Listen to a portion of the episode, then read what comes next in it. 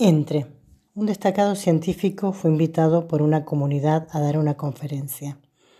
El auditorio esperaba expectante. El doctor llegó y después de presentarse preguntó, ¿Saben de qué voy a hablar hoy?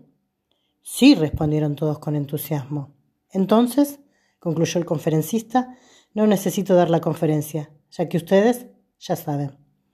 Tomó sus carpetas y se marchó, dejando al auditorio perplejo. Pasado un tiempo, como el conferencista era muy famoso y el pueblo había quedado intrigado, volvieron a llamarlo.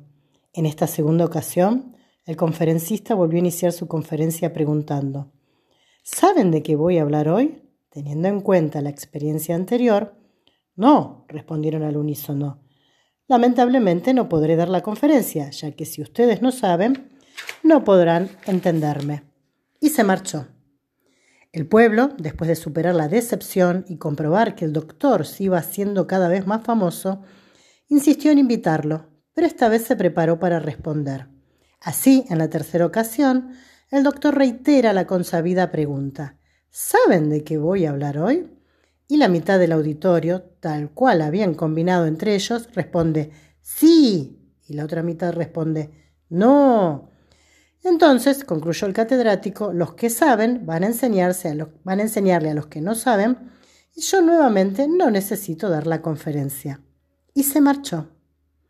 La historia que me contaron finaliza allí.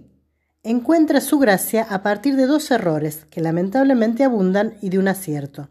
Los errores, un maestro prisionero de sus conocimientos que no consigue enseñar, la certeza no le permite usar los conocimientos una idea de saber como algo monolítico y acabado. El importante acierto, que lamentablemente se usa poco, es no se puede aprender si no reconocemos algo de nuestro saber. Tampoco se puede aprender si no damos espacio al no saber.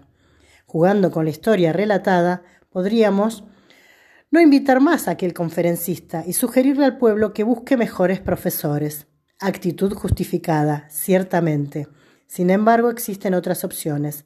Por ejemplo, pensar junto a aquel pueblo otras respuestas posibles a la pregunta del conferencista. Respuestas que lo conviden a enseñar a encontrarse con lo que él conoce mientras enseña y que nos convoquen a nosotros a descubrir cuánto de saber guarda nuestro desconocimiento, así como cuánto del sabor del saber se pierde cuando creemos que ya tenemos todo el saber sabido. Del libro Los idiomas del aprendiente de Alicia Fernández, del año 2007, página 17, 18 y 19.